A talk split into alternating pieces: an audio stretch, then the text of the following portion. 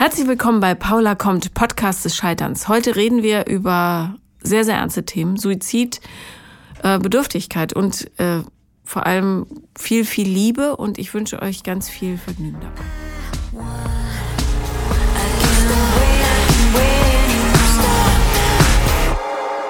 Herzlich willkommen, Marie. Ich freue mich sehr, dass du da bist.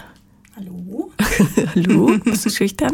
Nee, nee, ich wusste nicht, dass jetzt schon losgeht. Doch, es geht los. Guck, das Okay. Mikro ist an. Wuhu.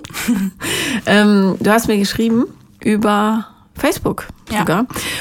Und darüber habe ich mich sehr gefreut, weil äh, du, ähm, also es ist immer schön, wenn Leute so schon so ein Bedürfnis nach Gespräch in sich tragen, weil dann muss man denen nicht alles aus der Nase popeln. Ja, definitiv. Ja. Ähm, erzähl mal, weshalb du mir geschrieben hast. Also ich habe dir geschrieben, weil sich mein Papa vor jetzt mittlerweile vier Jahren das Leben genommen hat. Zu dem Zeitpunkt war ich 17 und ich bin halt der Meinung, dass über das Thema eigentlich überhaupt nicht geredet wird, was in den Medien teilweise auch ein bisschen als schwierig erachtet wird, dadurch, dass es ja, ja so ein stilles Abkommen gibt, dass man nicht über Suizide berichten sollte aufgrund des Werteeffekts. Aber ich bin der Meinung, dass man zumindest Angehörige ähm, zu Wort kommen lassen sollte, um vielleicht sowas auch zu verhindern. Ich habe zum Beispiel auch äh, suizidale Freunde in meinem Freundeskreis, denen ich dann Artikel weiterleite von äh, Hinterbliebenen und ich leite eben auch selber zwei Selbsthilfegruppen für Angehörige und bin der Meinung, dass sowas absolut in die Medien gehört. Genau, und dann habe ich deinen Podcast entdeckt durch äh, einen Workshop von den besten Freundinnen und dachte mir, ja, wenn das nicht die perfekte Plattform ist, dann weiß ich auch nicht. Und mich interessiert natürlich viel mehr, was dich, was das mit dir gemacht hat. Ähm, aber dazu können wir dann ganz langsam kommen. Okay. Ich nehme an, dass es dich beeinflusst hat, diese Äh, Tat. nee, nehmen wir auch an. Ja. ähm, kannst du sagen, warum dein Vater sich das Leben genommen hat? Also wir hatten in dem Sinne keine klassische Vorgeschichte von wegen Depression oder eine andere psychische Störung.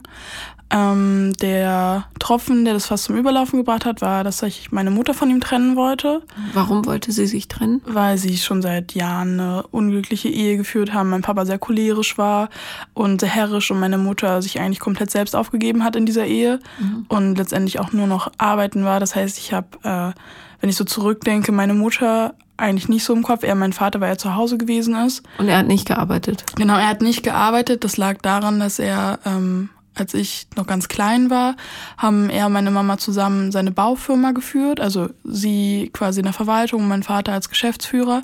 Das lief auch total gut. Also ich bin quasi als Millionärstochter auf die Welt gekommen, was jetzt ja zu DDR-Zeiten, äh, weiß ich nicht, das war in dem Sinne schon was Besonderes, so ein großes Unternehmen quasi aufzubauen.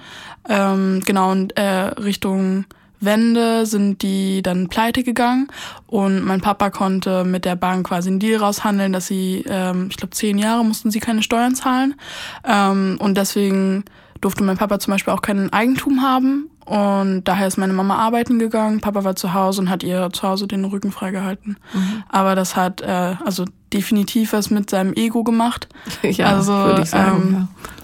Genau, aber in dem Sinne gab es keine ähm, ja, psychische Vorgeschichte. Erst im Nachhinein hat es dann auf einmal alles Sinn gemacht, weil er sich über Jahre zurückgezogen hat, sich von Freunden distanziert hat und äh, ja, irgendwie viel einsamer geworden ist. Und wenn ich mir manchmal Fotos anschaue von ihm, äh, von vor, keine Ahnung, also als er noch gelebt hat, drei, vier Jahre Abstand, sieht man so krass, wie er gealtert ist. Also er hatte, glaube ich, mit, also er ist mit 60 gestorben. Er war auch äh, elf Jahre älter als meine Mama, muss man dazu sagen.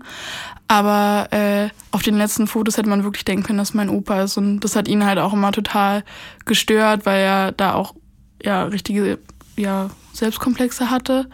Ähm, oder Selbstzweifel eher, äh, wie er von anderen wahrgenommen wird.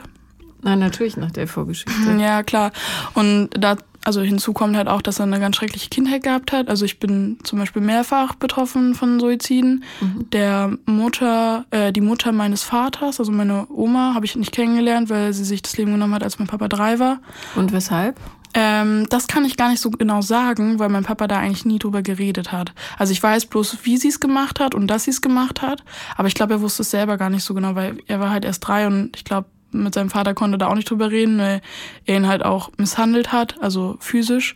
Und ähm, der war dann, glaube ich, auch relativ schnell wieder verheiratet, hatte einen Stiefbruder und das war mehr so eine ja, Hassliebe. Aber im Alter waren die äh, so unzertrennlich, die haben jeden Tag telefoniert, obwohl mein äh, Onkel in Sachsen gewohnt hat, haben sich regelmäßig gesehen und der ist, bevor Papa gestorben ist, ich glaube vier Jahre vorher gestorben und das hat ihn auch nochmal richtig mitgenommen, weil das so von seiner Familie her eigentlich so mit die einzige Bezugsperson gewesen ist. Und ähm, der Vater meiner Mutter hat sich auch das Leben genommen. Mhm. Genau. Ja. Äh, interessant, familiensystemisch. ja. Aber du sagst, es gab keine äh, Vorgeschichte, also mehr Vorgeschichte kann man ja eigentlich gar nicht haben. Theoretisch schon, aber dadurch, dass ich ja ähm, selber Gruppen leite, lerne ich auch andere Geschichten kennen. Und da sind teilweise Krankheitsgeschichten von jahrelang Klinikaufenthalten oder Diagnosestellungen. Und bei meinem Vater habe ich halt das Gefühl gehabt, dass wir oder dass ich danach verstanden habe, dass er schon depressiv gewesen ist. Auch mit diesem sozialen Rückzug, mit den ja, Selbstvorwürfen, mit dem mangelnden Selbstbewusstsein. Mit dem optischen Altern auch. Das auch, genau. Äh, und ja, er hat einfach gemerkt, dass sein Körper irgendwann nicht mehr mitmacht. Also konnte nicht mehr richtig gucken, nicht mehr richtig stehen, hatte, keine Ahnung, ich glaube schon mit Mitte 20 einen Bandscheibenvorfall, weil er auf dem Bau gearbeitet hat. Und das hat er halt dann ja immer mehr zu spüren bekommen. Naja, weil er auf dem Bau gearbeitet hat und weil er eine gebrochene Seele hatte. Ja, richtig. Also. Definitiv. Warst du äh, im selben Haus, als er sich umgebracht hat? Ähm, also ich komme nicht aus Berlin. Ich bin in Brandenburg groß geworden und wir haben da zwei Häuser. Das eine war eigentlich als Gästehaus gedacht, aber die sind dann eingezogen, weil es ebenerdig war. Meine Mama und mein Papa. Und ich war mit auf demselben Grundstück, aber äh, ich habe es ich hab's nicht gesehen, ich habe es nicht gehört, also er hat sich erschossen. Ähm, war auch Jäger, deswegen äh, ja, lag das nahe, dass er den Weg geht. Ähm, ich habe währenddessen mit einem Freund telefoniert, mein damaliger Ex-Freund ähm, der ihn aber auch sehr gut gekannt hat. Damals schon Ex-Freund. Genau, wir ja. waren da so zwei Monate auseinander, mhm. aber äh, ja, ich konnte ihn trotzdem jederzeit anrufen, weil er halt meine Familiengeschichte in dem Sinne kannte, dass meine Eltern sich immer streiten, das schwierig ist und war da dann für mich da, als sie sich ja so gestritten haben, dass meine Mutter auch gesagt hat, dass sie sich jetzt endgültig von meinem Vater trennen möchte. Aber ich hätte halt nie damit gerechnet, dass, dass sowas passiert. Sowas, ja, damit rechnet man nicht. Das, Hast du den Schuss gehört? Nee, habe ich nicht gehört. Meine Mutter hat auch gesagt, dass es ähm, keinen kein Ton an sich gab, sondern nur ein Ploppen, weil der Kopf quasi als Schalldämpfer äh, funktioniert. Genau. Mhm. Ja. Und sie war im selben Haus? Nee, er hat sich nicht im Haus erschossen, er hat sich ähm, in der Nacht im, im Garten erschossen. Genau, am See. Also wir haben einen See auf dem Grundstück und da, genau. Das heißt, du hast es nicht direkt mitgekriegt. Nur als also der Krankenwagen. Ich, genau, also ich wusste, was losgeht, also was da draußen vorgeht, weil, also ich glaube um 21 Uhr oder so hat meine Mama zu mir ins eine Haus gekommen, meinte, ja Marie, ähm, du musst rüber zu Papa. Ähm, ich habe mich gerade von ihm getrennt und ich möchte nicht, dass er allein ist. Bin ich halt rüber, habe halt gefragt so, hey Papa, was ist denn los? Und ähm, der war halt einfach nur total still und hatte äh, so einen Abschiedsbrief von Mama, also so einen Trennungsbrief quasi in der Hand. Und ähm, ich meine, also da war er im Wohnzimmer und dann meinte ich, komm, lass uns schlafen gehen. Und bin dann ins Schlafzimmer gegangen, aber hatte halt total das Gefühl, dass ich hier auf dem Pulverfass liege. Also ich hatte schon irgendwie so ein Bauchgefühl, hier passiert heute noch irgendwas Schlimmes, aber damit habe ich halt nicht gerechnet. Ich hatte halt damit gerechnet, dass er vielleicht einfach wegfährt und die Nacht im Auto verbringt und durch den Wald fährt oder so, weil wir im Wald wohnen oder da im Wald wohnen. Ähm, genau, und hab dann, äh, bin dann wieder zurück zu ihm ins Wohnzimmer und meinte, du Papa, ich, ich kann nicht bei dir schlafen. Das, das fühlt sich gerade irgendwie total komisch an, aber ich hab dich trotzdem lieb. Und dann meinte er, dass äh, ich nicht auf ihn aufpassen muss äh, und dass schon alles okay ist. Und mich rüber, wo meine Mama auch war und mein kleiner Bruder und ähm, der ist zwei Jahre jünger. Mhm. Und dann äh, kam Papa so, ich kann dir nicht genau sagen, wie viel später, aber ich glaube so 20, 30 Minuten später rüber und hat sich äh, seine Jägertracht angezogen, also ja, dunkle Hose, grünes Hemd, grüner Anzug und so ein äh, Jägerhut halt. Ähm, sowas zieht man nicht zur normalen Jagd an, sowas zieht man zu den Jagdversammlungen an oder Feiern oder so, die, die sehr förmlich und festlich sind und hatte halt seine äh, Flinte auf dem Rücken und ähm, ist dann hoch zu uns den zweiten Stock und oder ersten Stock genau und ähm, hat dann meine Mama umarmt und meinte ja ich ich gehe jetzt Und Mama hat halt den Braten mehr oder weniger schon gerochen, weil sie so eine Situation selber schon mal hatte, wie gesagt, mit ihrem Vater. Und mich und meinen kleinen Bruder hat er komplett ignoriert. Also er hat nur mit meiner Mutter geredet und Mama meinte die ganze Zeit, nein, bleib doch hier und äh, du musst sowas nicht machen und denk an deine Kinder und so weiter und so fort. Und dann ist er raus und ist da noch so zwei oder drei Stunden mit einer Laterne übers Grundstück gewandert. Also es war wie in einem schlechten Krimi. Also er ist wirklich total inszeniert und sich da seine Bühne gebaut. Ähm, ja, und in der Zeit habe ich halt die ganze Zeit mit, mit meinem Ex-Freund telefoniert. Und ähm, ja, mein Vater hat irgendwie hochgerufen zu meiner Mutter, die am Fenster stand, dass äh, sie runterkommen soll zu ihm und dass, sie mit, dass er mit ihr reden möchte. Und meine Mutter hat sich aber nicht getraut und letztendlich hat sich halt auch herausgestellt, dass zwei äh, Kugeln im Lauf waren. Das heißt, er hätte sie auch erschossen. Das weiß sie nicht. Also das ist ihre Version. Sie hat halt im Nachhinein ähm, ja auch einfach Angst davor gehabt, weil sie wusste, wie Papa drauf ist mhm. und dass er eine Waffe dabei hat und sie für nichts garantieren konnte und auch nicht riskieren wollte, dass wir nachher gar keine Eltern mehr haben. Meine Theorie war eher, dass Papa immer zwei Kugeln im Lauf hatte, einfach nur um sicher zu gehen, dass es auch klappt, wenn er auf die Jagd gegangen ist. Also man geht nicht nur mit einer mhm. Kugel zur Jagd. Es sei denn, man ist ein super, super Schütze. Ja, ja. selbst dann, da kann ja immer irgendwas schief gehen. Also ich denke, dass es Macht der Gewohnheit ist, aber ich kann es natürlich nicht äh, ausschließen, dass er sie mitnehmen wollte. Was ich mir eher vorstellen konnte, ist, dass er sich vor ihr erschießen wollte, dass er sich quasi so an ihr rächt. Das hätte ich mir noch vorstellen können, aber ich glaube, also ja, aber sagen kann ich es nicht und das werde ich auch niemals rausfinden. Genau, und äh, ja, und da hat er zu meinem kleinen Bruder gesagt, der dann anstatt meine Mutter runtergegangen ist zum, zum See, ähm, dass er nur mit Mama reden möchte und dass wir keine Polizei und keinen Krankenwagen rufen sollen, weil er sich sonst sofort erschießt. Dann ist mein kleiner Bruder, also ich war zu dem Zeitpunkt 17, also war mein kleiner Bruder 15, ähm, wieder hoch zu uns ins Haus, hat es erzählt, aber hat sofort ähm, Polizei und Krankenwagen verständigt, aber gesagt, dass sie halt oben an der Straße von wo man quasi unser Grundstück nicht sehen konnte, warten sollen, aufgrund dieser Warnung meines Vaters und dass sie nicht mit Blaulicht und keine Geräusche machen sollen. Ja, was hat die Polizei gemacht? Ist mit Blaulicht runtergefahren und hat sich mein Vater erschossen. Also ich ja, es war halt einfach nur dumm. Also. Warum musste dein kleiner Bruder die Polizei rufen? Er hat es einfach gemacht. Also es hat niemand gesagt, mein kleiner, also es hat Warum gesagt, hat deine Mutter nicht gemacht? Weiß ich nicht. Keine Ahnung, habe ich mich nie gefragt. Ich weiß bloß, dass mein kleiner Bruder gesagt hat, oder dass er Bescheid gesagt hat, so, ich habe jetzt die Polizei angerufen, aber ich habe gesagt, dass äh, alle leise sein müssen, dass sie sich nicht zeigen dürfen und dass sie, wenn dann nur zu Fuß runterkommen. Aber äh, ja, ja, warum habt ihr so viel Verantwortung dafür übernehmen müssen? Ja, also ich stand halt immer zwischen den Stühlen bei meinen Eltern. Also, weil sie halt letztendlich auch irgendwann nicht mehr miteinander geredet haben. Sie nur, haben nur noch aneinander vorbeigeredet. Ähm, und wenn Papa Probleme hat, hat er sie bei mir abgelegt. Wenn Mama Probleme hat, hat sie sie bei mir abgelegt. Und ich sollte dann zwischen beiden vermitteln. Und mittlerweile und durch Therapie weiß ich halt auch, dass das äh, erstens keine gesunde Ausgangssituation ist und zweitens total verantwortungslos von meinen Eltern. Ja. Und bei meinem kleinen Bruder war es so, dass er ähm, ja, relativ früh in die Pubertät gekommen ist und deswegen eigentlich überhaupt gar keinen Draht mehr zu meinem Vater hatte und ja, die Pubertät war wahrscheinlich eine Flucht ja, ja. aus dieser Situation. Ja, klar, auf jeden Fall. Es ist ja auch ähm, ja, ein Anzeichen, wenn Kinder auffällig werden, dass bei den Eltern irgendwas nicht stimmt, damit sie halt wieder ein Thema haben, ein ja. gemeinsames. Und das war bei meinem Bruder halt total extrem. Also, dass er auch teilweise über 10.000 Euro geklaut hat, ähm, sich ein Motorrad gekauft hat, tagelang weg war und ich verstehe ja. deinen Bruder. Ja, also mittlerweile also. verstehe ich es auch. Ich habe ihn in der Zeit habe ich ihn gehasst, weil ich halt äh, also in der Zeit war ich schon ziemlich neidisch, dass ich halt nicht so ausbrechen konnte. Naja, du weil, warst das angepasste Kind genau. und er war das rebellische. Das genau. ist ja genau. immer so. Und ich hatte halt immer so den Anspruch an mich selber, ich muss äh, ja ein gutes Kind sein, ich muss für Mama und Papa da sein und ich, wenn ich jetzt auch noch ausbreche, was machen sie denn dann? Ähm, ja, das war so die Konstellation. Und dann ist sein Thema zu deinem geworden, wenn du Gruppen leitest ja. und Psychologie studierst. Genau, aber den Studiengang habe ich mittlerweile auch gewechselt. Also ich habe gemerkt, dass das, also dass die klinische Richtung nicht meine Richtung ist. Ich habe trotzdem immer noch Psychologie im Studiengang, ähm, aber es ist jetzt mehr wirtschaftlich. Mhm. Genau. Aber ich habe ja, also meinen therapeutischen Teil kann ich ja in meinen Gruppen ausleben. Genau. Ja. Hast du ähm, Wut empfunden? Nee, Wut habe ich überhaupt nicht empfunden.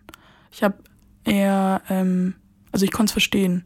Also ich konnte meinen Vater wirklich verstehen, wohingegen meine Mutter halt die größte Wut auf ihn hatte, die man, glaube ich, haben kann. Ja, die Wut meine ich nicht. Ja. Ich meine die Wut, dass sie dir diese Bürde aufgelastet Ach so, haben. Ähm, das kann ich gar nicht so genau sagen, weil ich so diese Erkenntnis, dass da irgendwas schief läuft und dass die Fronten verschoben sind, das weiß ich schon lange. Aber ähm, ja, so richtig auseinandergesetzt habe ich mich dann erst in der Therapie damit, aber da kam auch keine Wut, weil ich das eher als Reifeprozess gesehen habe. Also ich bin jetzt, ich bin jetzt meinen Eltern nicht sonderlich dankbar dafür, aber ich ziehe trotzdem die positiven Seiten daraus. Wenn's, also es gibt natürlich auch negative Seiten. Also ich bin halt die absolute Mutti ähm, und bemuttere alle und jeden. Und wenn es zu viel wird, bin ich halt eingeschnappt, weil ich mir denke, ja, ich will euch doch bloß meine Liebe zeigen. Naja, du willst verhindern, dass jemand sich umbringt. Ja, das auch. Also, ja. ja. Definitiv. Ich, ähm, hast du die Therapie schon abgeschlossen? Ich hatte zwei. Also ich war, also ich habe mich ähm, mit ich glaube, 14 oder 15 getraut zu sagen, dass ich auch zu der Therapeutin möchte, wo meine Mama schon mit meinem Bruder war, wo es eben um diesen Dialog zwischen meinen Eltern ging, den sie wiederherstellen wollten. Mein Vater ist aber nie mitgekommen oder wenn, war er total passiv und hat sich da nicht drauf eingelassen. Und dementsprechend war ich dann bei der Jugendtherapeutin. Da war ich, glaube ich, bis ich Abi hatte, also so bis 19. Und die hat mir richtig gut getan, weil ich quasi schon in Therapie war, als mein Vater auch gestorben ist. Und dann habe ich mir, als ich nach Berlin gekommen bin vor zwei Jahren, nochmal ein Jahr später einen Therapeuten geholt. Und gerade war ich jetzt so drei, vier Monate nicht da und versuche es gerade mal ohne. Ähm, weil ich dann in den letzten Sitzungen auch gemerkt habe, okay, es läuft gerade alles, ich komme gerade klar, ich versuche jetzt mal alleine laufen zu lernen. Ähm, aber mittlerweile merke ich wieder, dass ich mal wieder einen Termin machen könnte. Mhm. Genau. ja, also ich ähm, wünsche dir, dass du dieses, das ist ja die Botschaft, äh, dass du dieses, ähm, wenn ich loslasse, sterben Leute, mhm. äh, dass du das irgendwie irgendwann in, ins Universum entlassen kannst. Keine Ahnung wohin. Ja, Weg ich damit. bin auch halt. gespannt, ja. ob ich das mal hinbekomme. ähm, wie ist das bei dir in Beziehung? Ich kann nicht loslassen. Ich habe momentan einen Freund, der auch schon festgestellt hat, dass ich selbst meine Ex-Freundin nicht loslassen kann, dass ich mir da Kontakt wünsche, weil ich den ja, also nicht, weil ich sie zurückhaben möchte, sondern weil ich denen ja so viel von mir erzählt habe, weil die mich ja gut kennengelernt habe und weil ich da schon Zeit investiert habe. Mhm. Ähm, findet er natürlich überhaupt nicht gut. Aber ich versuche ihm halt deutlich zu machen, dass ich sie als Person schätze und nicht als Liebhaber in dem Sinne. Aber in den ersten Beziehungen habe ich halt richtig doll geklammert. Also ich habe niemandem Luft zum Atmen gegeben, weil ich immer Angst hatte, dass sie weggehen. Mhm, und dadurch sind sie ja. dann halt auch weggegangen. Ja, natürlich.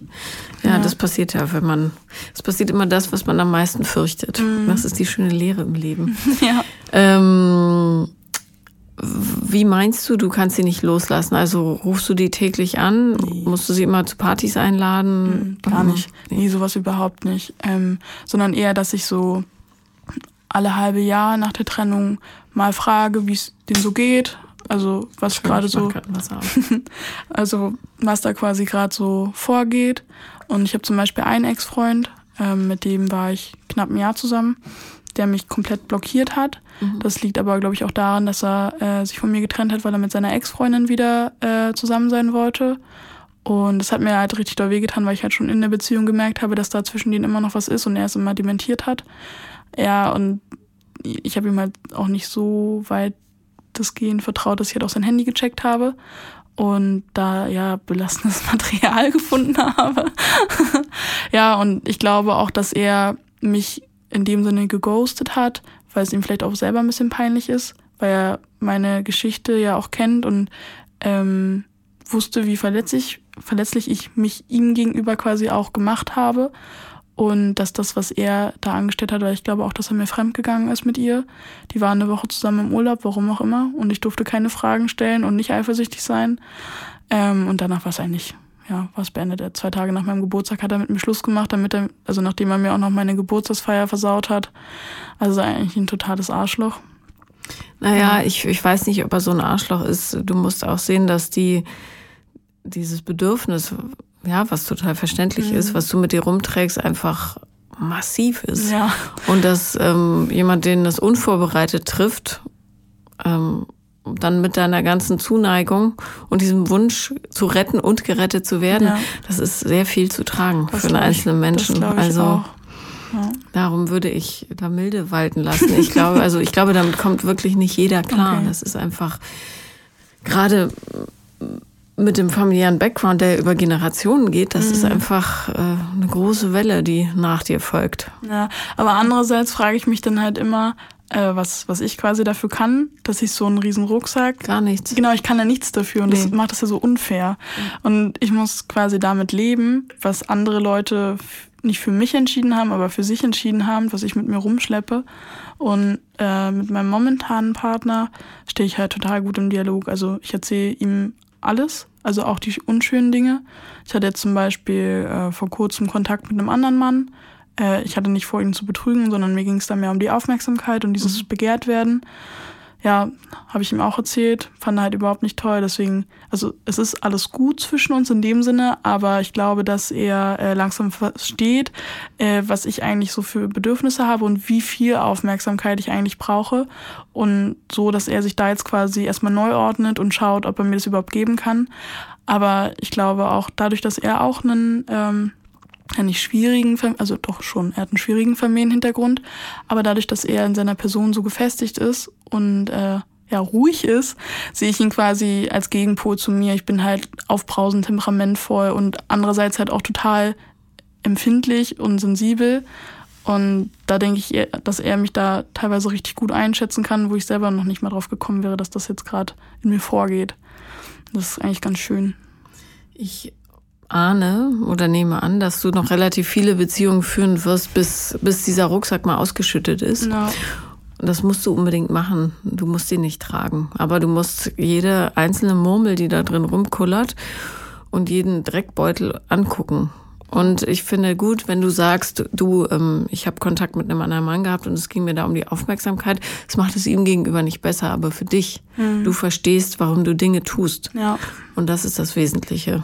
Genau. Also Kinder, die so eine Geschichte aufgebrummt bekommen, die müssen halt lernen zu verstehen, warum sie Dinge tun, auch warum du zwei Selbsthilfegruppen leitest. Ich meine, du bist 21. Ja. Du solltest draußen sein und über die Wiesen springen und dich im Schlamm wälzen mit irgendwelchen Leuten und Blödsinn machen. Ja. Stattdessen äh, bist du vernünftig und versuchst alle Teller in der Luft zu halten, damit nichts zerbricht. Das ist für dich einfach massiv. Viel zu viel. Viel zu viel. Ja. Wobei mhm. ich auch viel aus den Gruppen ziehe. Also, Natürlich. Genau, also ich ja. merke, also mein Hauptanliegen bei diesen Gruppen ist halt einfach, wenn ich da rausgehe, merke ich, dass ich anderen geholfen habe. Mhm. Mein großer Bruder sagt immer, ja, Marie, du und dein Helfersyndrom, aber ja. Das, das lindert den Schmerz für richtig. dich. Ja, ist ja logisch. Aber es darf eben nicht dein Leben bestimmen. Genau. Diese Suche nach dem gelinderten Schmerz, weil der Schmerz wird ja immer da sein. Mhm.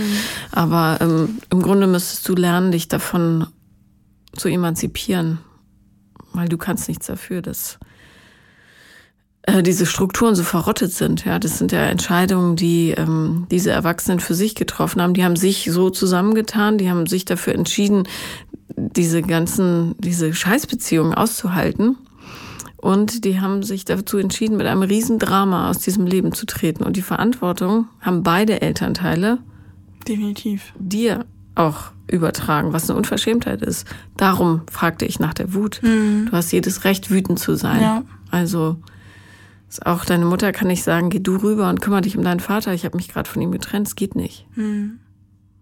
Also ich verstehe, dass sie sich auch hilflos gefühlt hat, aber Eltern haben die Pflicht, sich erwachsen zu benehmen. Also in der Hinsicht war ich schon wütend. Also, aber wie gesagt, nicht auf meinen Vater, weil ich verstehen konnte, dass er nicht schon wieder von vorne anfangen wollte. Er hat, ich glaube, fünf oder sechs Ehen geführt und die mit meiner Mutter war quasi die längste und ich glaube, er wollte einfach nicht nochmal von vorne anfangen. Fünf oder sechs? Ja, ich weiß nicht genau. Also es kann sein, dass, dass meine Mama die fünfte war oder die sechste. Ist ja eine Menge trotzdem. Ja, ist es auch. Ähm, aber ich war am Anfang oder ich bin auch immer noch auf meine Mutter unglaublich wütend, weil sie ein oder zwei Wochen später mit einem guten Freund oder mit einer der einzigen Freunde, die mein Vater noch hatte, dann letztendlich äh, zusammengekommen ist, der jetzt mittlerweile auch bei uns wohnt. Und also ich kann dir da Geschichten erzählen. Also wie gesagt, ähm, so zwei, drei Monate nachdem er gestorben ist, ging es um das Auto. Und meine Mutter meinte, ja, fahr du mal das Auto, also ihren neuen, zu ihrem neuen Freund. Also es ist ja so wichtig, eine Anhängerkupplung zu haben. Und jedes Mal, wenn er mit dem Auto auf den Hof gefahren ist, dachte ich, Papa kommt nach Hause.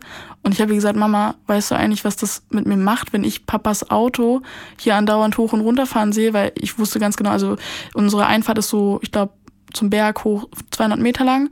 Und wenn er oben an der Straße runtergefahren ist, habe ich gehört, dass Papa kommt, weil ich diesen Motor halt kenne, den höre ich seitdem ich klein bin. Er hat immer dasselbe Auto gefahren oder dasselbe Modell.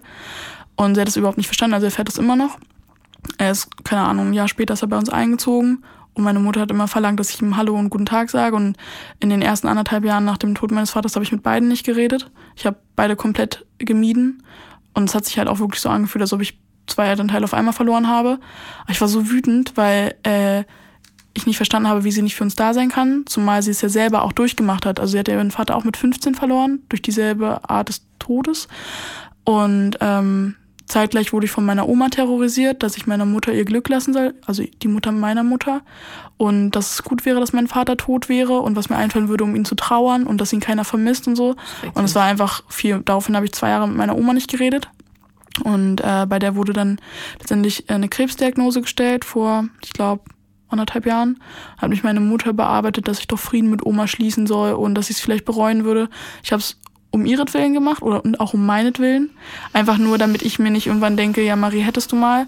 Aber äh, ich traue beiden nicht über den Weg. Mit meiner Mutter habe ich mittlerweile eine gute Beziehung. Wir telefonieren auch sehr oft und ich kann es aber trotzdem nicht genießen, zu Hause zu sein, weil er halt da ist. Mit ihm rede ich mittlerweile auch, aber nur, äh, weil Mama mich sonst nicht unterstützt. Also es war quasi, sie, also ich wurde quasi vor die Wahl gestellt, will ich eine Mutter haben äh, oder will ich keine Mutter haben? Und wenn ich eine Mutter haben will, dann nur, wenn ich auch mit ihm rede. Also hast du keine Mutter? Ja. Ähm, und mein kleiner Bruder hat sie vor die Tür gesetzt, weil er auch mit ihm nicht klar geworden, also klar gekommen ist. Und dann war er 16. Gott, wie herzlos. Ja, also das war richtig krass. Und vor, ich glaube, einem Dreivierteljahr hat sie mal betrunken angerufen. Ähm, dann habe ich sie ausgequetscht äh, ob es ihr überhaupt nicht leid getan hat, was sie da äh, vor ein paar Jahren gemacht hat und ob sie sich dafür nicht schämt. Und hat sie halt auch gesagt, dass sie ähm, jetzt sieht, dass sie überhaupt nicht für uns da gewesen ist und dass sie es unglaublich leid tut. Ähm, aber dass sie nicht wüsste, ob sie es nochmal anders machen würde, weil sie erst angefangen hat, quasi den Tod ihres Vaters zu verarbeiten, als meiner gestorben ist. Weil in der DDR äh, gab es keinen Suizid, genauso mhm. wie es mhm. keine Arbeitslosigkeit gab. Die Leute haben die Straßenseite gewechselt, wenn äh, sie vorbeigelaufen ist. Sie ist von einer Einserschülerin äh, degradiert worden zu einer Dreierschülerin, weil die Lehrer ihr schlechte Noten gegeben haben, obwohl die Leistung dieselbe war, nur weil ihr Vater sich das Leben genommen hat. Und ja. Ja, also ähm, ich verstehe das. Ich finde bloß, jeder Erwachsene hat die Möglichkeit, sich zu entscheiden, ja. welchen Weg er geht. Richtig. Und ähm, das werfe ich auch Menschen in meinem nahen Umfeld ähm, vor, dass sie diesen bequemen Weg, der viel schmerzhafter ist, wählen, das nicht anzuschauen. Und dann andere daran, also dafür leiden zu lassen. Und das ist, du verlässt deine Kinder nicht. Das machst du einfach nicht. Richtig. Also gerade nicht nach so einer Vorgeschichte. Gut, ich, nicht jeder hat meine Konstitution, ja. Aber ich, äh, das wäre wirklich, also ja, ich weiß nicht, jeder ist wie ich, aber ich, ich könnte es nicht. Also ich habe sowas nicht in mir, Kinder im Stich zu lassen. Aber ähm, tut mir leid für dich. Also wirklich. Tut mir auch leid für deine Mutter und ja. für deinen Vater. Das tut mir und für deinen Bruder. Sinne leid. Was was ist mit ihm geworden? Ähm, Drogensüchtig? Ähm, er hat Drogen genommen, ist mittlerweile aber glaube ich weg davon. Also er hat eine Zeit lang alles in sich reingezogen, was nur irgendwie ging. Logisch. Ähm, mittlerweile macht er sein Abi, also er hat jetzt im, im Mai, hat er glaube ich seine finalen Prüfungen. Mhm. Ist ein Jahr später dran, weil er erst auf einer Gesamtschule war, dann nochmal aufs Gymnasium gewechselt ist. Wo wohnt er denn jetzt? Er wohnt jetzt nicht zu Hause, weil ähm, zwischen dem neuen Mann meiner Mutter und ihm teilweise auch Gerichtsbeschlüsse vorliegen. Also sie sind sogar vors Gericht gegangen, wo Mama auch gegen ihn ausgesagt hat. Ja, und Was für ein Verrat. Genau, und mein Kleiner, also ich bin nach meiner Trennung von diesem Ghosting-Freund, bin ich mit meinem Bruder nach, ähm, wo waren das? Budapest sind wir hingefahren, weil ich halt nicht mehr in Deutschland sein konnte. Ich brauchte ja. Abstand und da ist er mitgekommen. Und ähm, da haben wir, ich weiß nicht, ob du das kennst, diese 36 Fragen, die man sich stellt, damit man sich verliebt oder so. Ja. Genau, ich wollte mich nicht in meinen Bruder verlieben, aber ich dachte halt, das wäre eine ganz gute. Aber Liebe tut ihm auch gut. Genau, so und ich dachte halt, das wäre ja. eine ganz gute ähm, Möglichkeit, um uns wieder ein bisschen näher zu kommen, weil wir eigentlich gar nicht miteinander reden, nur wenn wir uns sehen. Mhm. Er sucht auch nicht den Kontakt. Und ähm, ja, da habe ich ihn halt auch gefragt, was für ihn bisher das Schlimmste in seinem Leben war. Und hätte ich eigentlich damit gerechnet, dass er sagt, dass das Papas Tod war. Aber er hat gesagt, dass das Schlimmste war, dass sich Mama nicht für ihn entschieden hat, sondern für den neuen Mann ja. und dass sie ihn so verraten hat. Und in dem Moment konnte ich das überhaupt nicht verstehen und dachte mir so, hey, bist du eigentlich, was bist du für ein Kind, dass Papas Tod nicht für dich das Schlimmste war? Aber mittlerweile verstehe ich das. Also, ja. Der Tod ist ja das Ende und der Verrat, der bleibt. Genau. Daran wird er jeden Tag denken. Richtig. Es ist auch ein total angespanntes Verhältnis bei uns zu Hause. Also wir feiern dieses Jahr Weihnachten mit meiner Oma, mit meinem Opa, Mama, meinem Bruder, meinem Freund und ich glaube ihrem Bruder. Und sowas hatten wir noch nie. Was für ein Albtraum. Kommt zu naja, mir stattdessen. Ja, das, ja das, kommt, das kommt drauf an. Also die letzten Familientreffen gingen sehr harmonisch über die Bühne, mhm. weil äh, sich Alle da Valium genommen haben. ja, ich weiß es nicht, aber meine Mutter ist halt so mega harmoniebedürftig. Aber was interessant wird, ist, dass ähm, ihr neuer Mann und mein kleiner Bruder dann in einem Raum sind. Ähm, es kann sein, dass es alles sprengt. Das kann aber auch sein, dass es gut wird. Ich denke eher, dass es neutral oder alles sprengen wird. Ähm, aber ich habe meinen Freund dabei, deswegen, und wenn es mir zu viel wird, gehen wir raus. Nimm deinen Bruder einfach in den Arm. Ja. Der muss wissen, dass jemand für ihn da ist. Genau. Helfersyndrom hin oder her, es ja. tut dir eigentlich nicht gut, aber in dem Fall würde ja. ich sagen, das ist das Wichtigste. Und ähm, ich, ja, vielleicht komme ich auch mal vorbei. Das ist ja unfassbar. ist der von allem losgelöst, was ist denn der neue Partner deiner Mutter für ein Mensch? Würdest du ihn mögen sonst? Das ist schlimmer als mein Vater. Das ist auch ein schlimmerer Partner, also Partner als mein Vater am Anfang. Hat er meiner Mutter gut getan, mhm. weil sie wieder zu sich gekommen ist. Sie hat 20 Kilo abgenommen, äh, hat was für sich getan, aber mittlerweile unterdrückt er sie viel stärker, als sie mein Vater unterdrückt hat. Er macht es halt auf eine perfidere und manipulativere Art als mein Papa. Papa ist halt quasi immer direkt rausgesagt und er spinnt halt Netze und also sie merkt das auch, dass er ihn nicht in dem Sinne gut tut, wie es ein Partner gut tun sollte. Aber er kümmert sich ums Grundstück, er kümmert sich ums Revier und sie sieht darin die Vorteile, aber ich glaube auch, dass sie sehr, sehr einsam ist. Und dass sie sich das eigentlich anders vorgestellt hat. Sind die verheiratet? Ja, seit oh. letztem Jahr Weihnachten. Ja.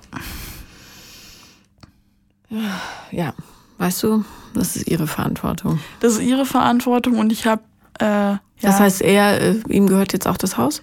Ähm, sie haben es, glaube also es gibt, glaube ich, keinen Ehevertrag. Es geht bloß darum, dass, äh, also ich, das habe ich Mama auch gefragt, das war auch mein größtes Anliegen. Und sie meinte, dass neu geschlossenes Eigentum äh, beiden gehört, aber dass unser Grundstück da quasi schon da war und dass es immer noch ihr gehört und dass wir das dann erben, falls sie sterben sollte. Aber also ich habe sie darum gebeten, dass sie das bitte absichern soll. Ja. Ähm, aber er verhält sich so, als ob er alles aufgebaut hätte. Also da stand wirklich nichts. Wir sind da pleite hingezogen und mein Vater hat halt alles aufgebaut.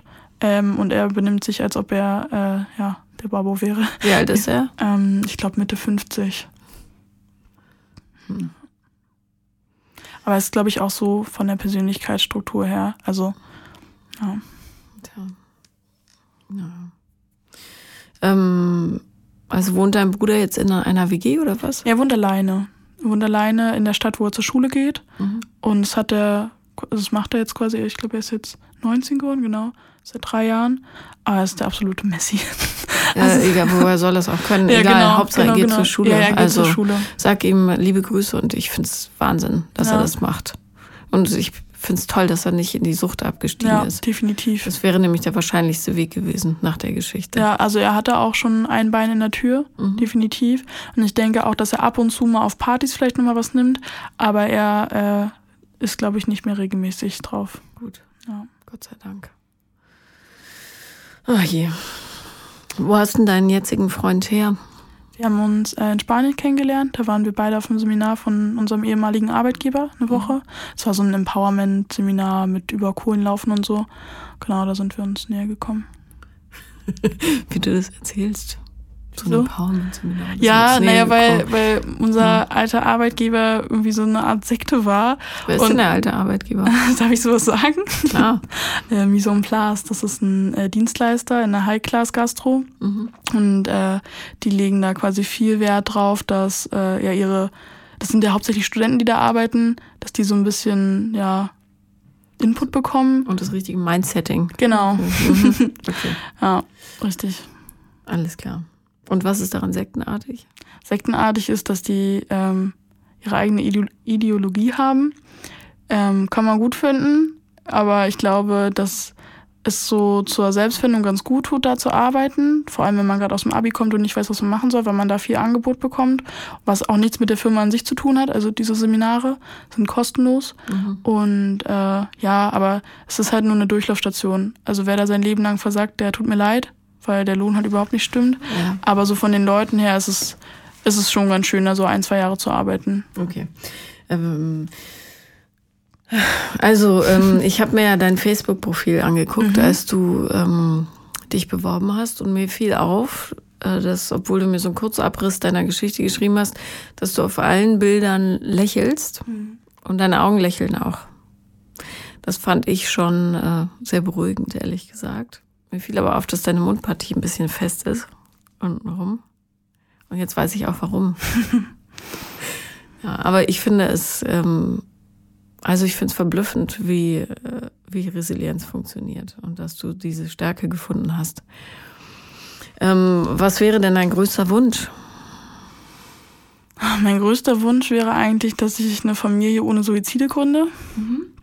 Also ich habe den Drang, wirklich so drei Kinder in die Welt zu setzen.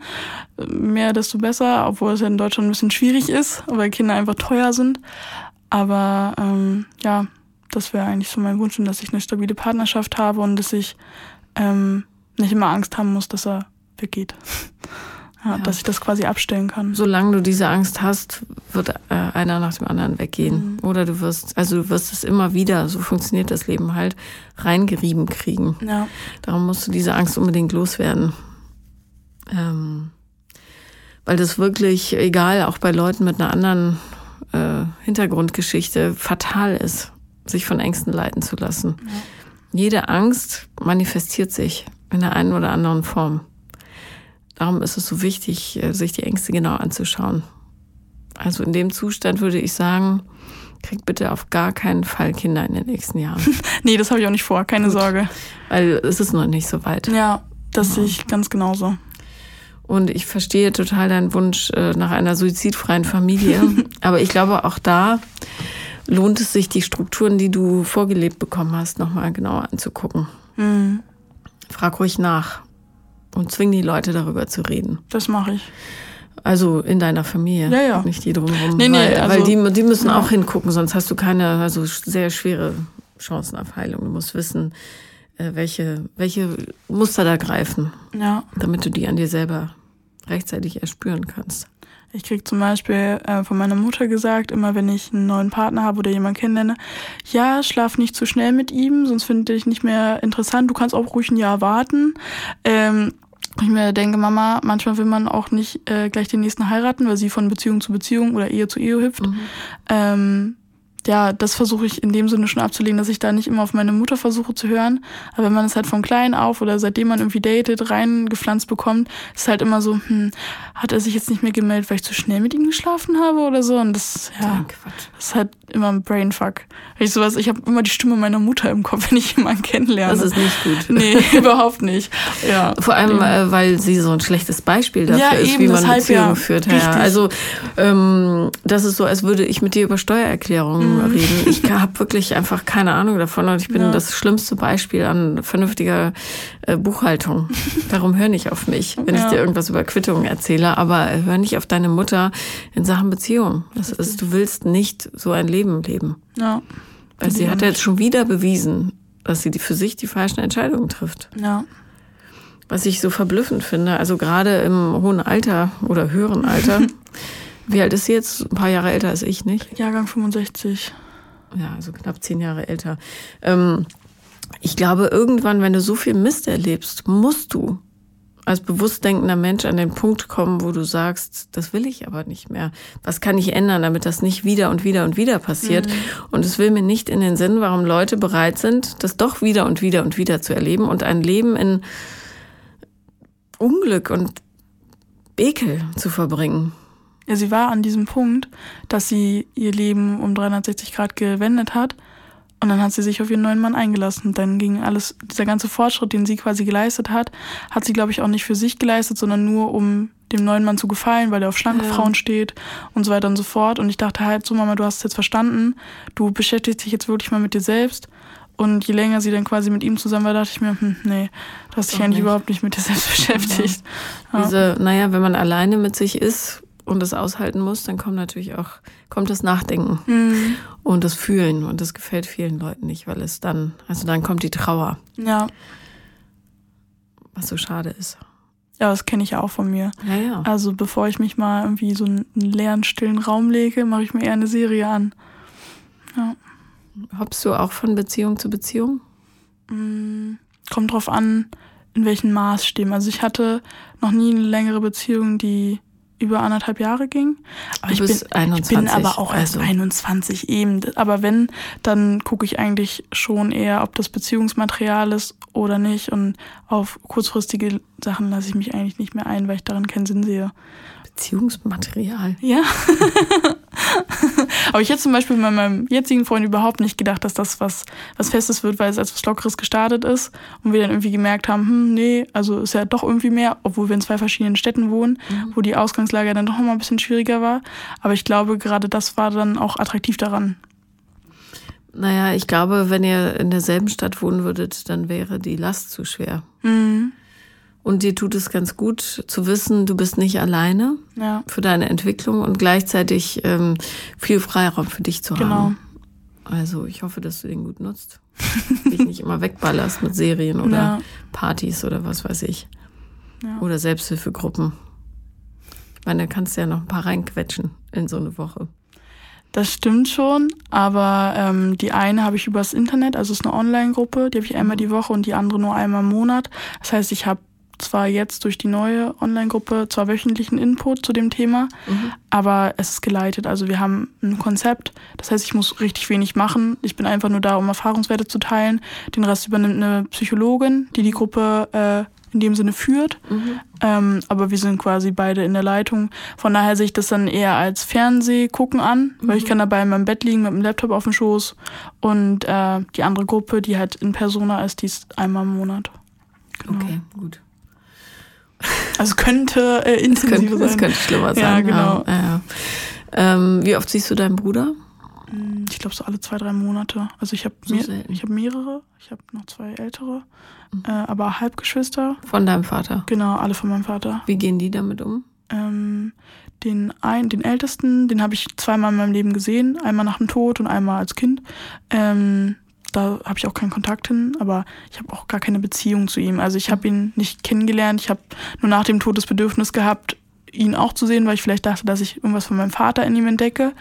Und äh, mein großer Bruder, oder mit dem habe ich äh, mehr Kontakt, den sehe ich so alle ein, zwei Monate. Aber der hat auch schon eigene Familie, also die sind alle so Mitte 30. Ist der gesund da rausgegangen einigermaßen? Mm, Ja, gesund ist immer so relativ. Also, ähm, wenn wir darüber reden, dann ist es eher so, dass er traurig ist und dass er wütend auf Papa ist, weil er eben auch schon zwei kleine Kinder hat und weil die dann auch nach ihrem Opa fragen und weil er es einfach scheiße findet, dass er für seine Enkelkinder nicht da ist. Und ähm, weil er meinem großen Bruder quasi vermacht hat, dass er immer denken muss, dass er erfolgreich ist, um erfolgreich sein muss, um geliebt zu werden. Und dass er ihn quasi mit diesem Ansporn allein gelassen hat, wo er bemerkt hat, dass er nicht erfolgreich sein muss, um geliebt zu werden. Und als er es erkannt hat, war Papa nicht mehr da. Ja, aber ich glaube nicht, dass er da unbeschadet rausgegangen ist, aber er zeigt es mir nicht so. Also er hat eine große Mauer aus Sarkasmus um sich herum aufgebaut. Aber je älter ich werde, desto intensiver werden die Gespräche und desto ehrlicher ist er auch zu mir. Und deinen kleinen Bruder, warum siehst du den so selten? Weil, ähm, weil er unzuverlässig ist. Also wenn wir einen Termin ausmachen, sagt er meistens zehn Minuten früher ab. Und ähm, ich kann mich halt auf ihn überhaupt nicht verlassen und habe dementsprechend halt auch keine Lust, immer alleine was zu planen, weil ich das Gefühl habe, dass es nur von mir ausgeht und weil ich auch das Gefühl habe, dass er gar nicht den Drang danach hat, was mit mir zu unternehmen. Das heißt, wenn wir uns sehen, sehen wir uns. Ähm, ja. Hat er sicher. Bloß äh, die Konfrontation mit dir ist natürlich auch immer eine Konfrontation mit der ganzen Geschichte. Vielleicht reicht es auch, wenn du immer ab und zu sagst, dass du ihn lieb hast und dass du immer für ihn da bist. Ja. Egal wie er sich verhält. Ja. Der, er muss ja wissen, dass du eine stabile Partnerin oder Schwester bist, Ja. wenn du das möchtest. Er hat sich jetzt letzte Woche am Todestag von meinem Papa von seiner Freundin getrennt. Mit der waren drei Vierteljahr zusammen. Mhm. Das fand ich auch ein bisschen krass, weil es so aus dem Heiteren nichts kam. Also mein Papa ist am 6. Dezember gestorben, das heißt, der Nikolaustag ist äh, Firma gebrandmarkt. Mhm. Ähm, aber da hatte ich noch eine Prüfung an dem Tag und dann vorher habe ich meine Mama angerufen und dann hat sie auch erzählt, dass sie gerade bei ihm ist. Und als sie sich getrennt haben, dachte ich mir so, hä, das war doch alles gut. Also er hat halt vorher ziemlich viel rumgehurt, seitdem er eigentlich Sex hat. Sag mich rumhuren. Na, das war schon. Ja, aber der, der Junge sucht nach Liebe. Das stimmt. Ja, aber in dem Alter dachte ich mir, okay, mein kleiner Bruder schläft mit den Mädels aus meiner Klasse, obwohl ich zwei Jahre älter bin. Und das war immer so Aber was glaubst du, was der für ein Liebesbedürfnis hat? Das ist fast großes. unstillbar. Ja, definitiv. Also, Deswegen habe ich ja auch nicht verstanden, warum er mit ihr Schluss macht, weil sie total geklammert hat. Also eigentlich hat sie ihm weil genau er das Frauen gegeben. nicht vertrauen kann. Okay. Weil er deiner Mutter nicht vertrauen kann. Die Frau Das in seinem Leben. Nicht, ja. Darum hat er Schluss gemacht. Und ähm, das lernt er aber hoffentlich noch. Ich würde es ihm wünschen. Ja, ich auch. Ja. Der hat wahrscheinlich panische Angst vor Frauen. Und dann ist es besser, sie quasi zu entwerten, indem man sie nur als Sexobjekt benutzt, als auszuhalten, dass sie einen verlassen, wie Mhm. deine Mutter es getan hat. Ja. Also, Wobei ich jetzt, wie gesagt, die letzte Trennung nicht verstanden habe. Weil sie, also ich habe sie gemocht. Äh, und ich finde auch, dass sie ganz gut zu ihm gepasst hat. Ähm, aber wenn sie klammert, dann ja, ist sie ein unsicherer Partner. Das stimmt das schon. Aber sie, ihm, aber sie hat ihm Liebe gegeben. Ja, aber Bedürftigkeit ist nicht Liebe. Okay. Verwechsel das nicht. Mhm. Also, sie hat ihm eine Abhängigkeit gezeigt und das ist nicht das, was er braucht. Okay. Der braucht Bedingungslosigkeit, Mhm. damit er heile werden kann. Und ähm, das kriegt er von so einer Partnerin nicht. Ja, ich würde mir auch wünschen, dass er vielleicht auch nochmal eine Therapie äh, ja in Betracht zieht. Hat er nie eine gemacht? Ähm, Ach so, doch, damals genau, war er, bei der er war da, aber er hat sich dagegen gewehrt. Also er wollte das nicht. Ja, naja, es tut ja weh. Ja. Spiele ihm diesen Podcast vor. Und ähm, du kannst auch gern zu mir kommen, lieber ja. Ich glaube, ich verstehe ungefähr, wie er sich fühlt, Hm. weil es mir auch so ging. Also ich war ungefähr so bloß mit Brüsten. Ich habe das mit der Bedürftigkeit auch nicht verstanden. Ein paar Jahre lang. Hm. Aber wie bist du da rausgekommen? Ähm, Therapie. Okay. Zähe lange Jahre und Selbsterkenntnis. Hm. Training, Training, Training. Ja. Anders geht's nicht. Man kann nicht auf ein Wunder hoffen und sagen, das wird ähm, von alleine weggehen. Nee, das Gra- Gerade nicht. mit dieser Geschichte. Ja. Ja, und familiensystemisch finde ich es immer verblüffend, wie sehr sich die Dinge wiederholen. Das auch. Das hat mein Papa zum Beispiel auch gesagt. Der hat sich damit auch beschäftigt und hat auch, bevor er sich erschossen hat, gesagt, ja, die Geschichte wiederholt sich immer und immer wieder. Ja, und da äh, finde ich, kann man bei deinem Bruder ruhig mal ein bisschen aufpassen. Hm. Aber ich glaube, meiner Mama sollte ich den Podcast nicht vorspielen. Och, ich finde schon. Ja, aber wie gesagt, wir haben momentan das beste Verhältnis, was wir je in meinem Leben hatten.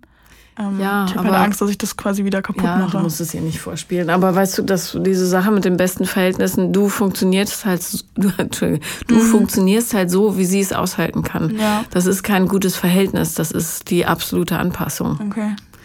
Ähm, aber es muss ja für dich auch stimmen. Wenn du dich so glücklich fühlst mit dieser Beziehung, lass es so. Aber ähm, es ist jetzt nicht das Verhältnis, wo man sagt, yay, hier kann jeder sein, wie er will. Das Mhm. ist es nicht.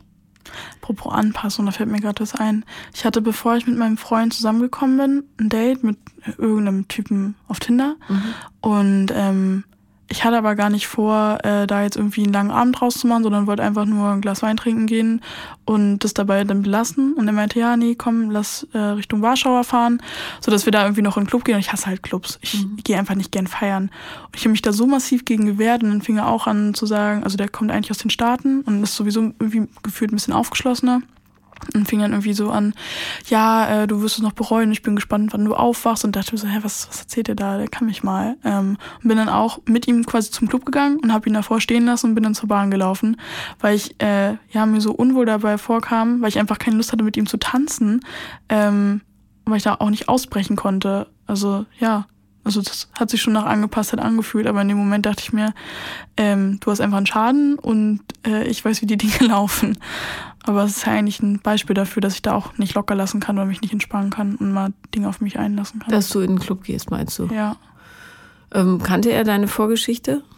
Mm, Nee. Also was meinte er damit, du wirst eines Tages aufwachen und was? Im Sinne von, dass ich mein Leben verpasse und dass ich äh, nicht offen bin für äh, Neues, ähm, wie zum Beispiel diesen Clubbesuch. Mhm, okay, du wirst dein Leben nicht verpassen, weil du nicht in Clubs gehst. Nee, das denke das weiß ich. Auch. Ich, habe viele Jahre in. Clubs verbracht. ähm, Ja. ähm, aber ähm, ja, guck dir deine Beziehungen gut an. Immer. Ja, Für den Rest des Lebens. da will ich nicht drum rumkommen. Und achte darauf, ob es echt ist oder ob du nur die Wünsche von anderen Leuten berücksichtig, Mhm. berücksichtig, berücksichtigst. Mein Gott, was ist denn heute los? Dabei. Ja. Okay, dann danke ich dir sehr, sehr für deinen Besuch und für die Offenheit. Gern. Und ich hätte gerne dich und deinen Bruder nochmal hier, ehrlich gesagt. Ja, ich spiele spiel ihm auf jeden Fall den Podcast vor und dann schaue ich mal, was er sagt. Mhm. Wer weiß, was es auslöst. Mal gucken. Also ich würde mir ja wünschen, dass er mal das Bedürfnis hat zu reden. Weil wenn ich ihn zum Beispiel nach Papa gefragt habe oder so, kann man mal, ja, wir hatten nicht so das Verhältnis, wir hatten nicht so das Verhältnis. Oder einfach mal abweinen. Das würde ja auch helfen. Ich glaube, also er hat mir schon mal, glaube ich, gesagt, dass er nicht mehr weinen kann, seitdem Papa tot ist. Ähm, bin mir aber nicht sicher, inwieweit das ernst gemeint war oder ob es vielleicht schon wieder vorgekommen ist. Aber ich glaube schon, dass er sich halt in der Zeit sehr betäubt hat. Ja, klar. Ja. Na gut, ja, mit dieser fröhlichen Endnote äh, steigen wir aus. Das war äh, Paula kommt, Podcast des Scheiterns, heute die Extremversion. Und ähm, ich danke euch sehr fürs Zuhören. Und falls ihr auch mal mein Gast sein wollt, dann schreibt mir an paulalambertmail at gmail.com, schreibt Podcast in die Betreffzeile, dann finde ich euch auf der Stelle und ähm, ein schönes neues Jahr. Und frohe Weihnachten. Auf Wiedersehen.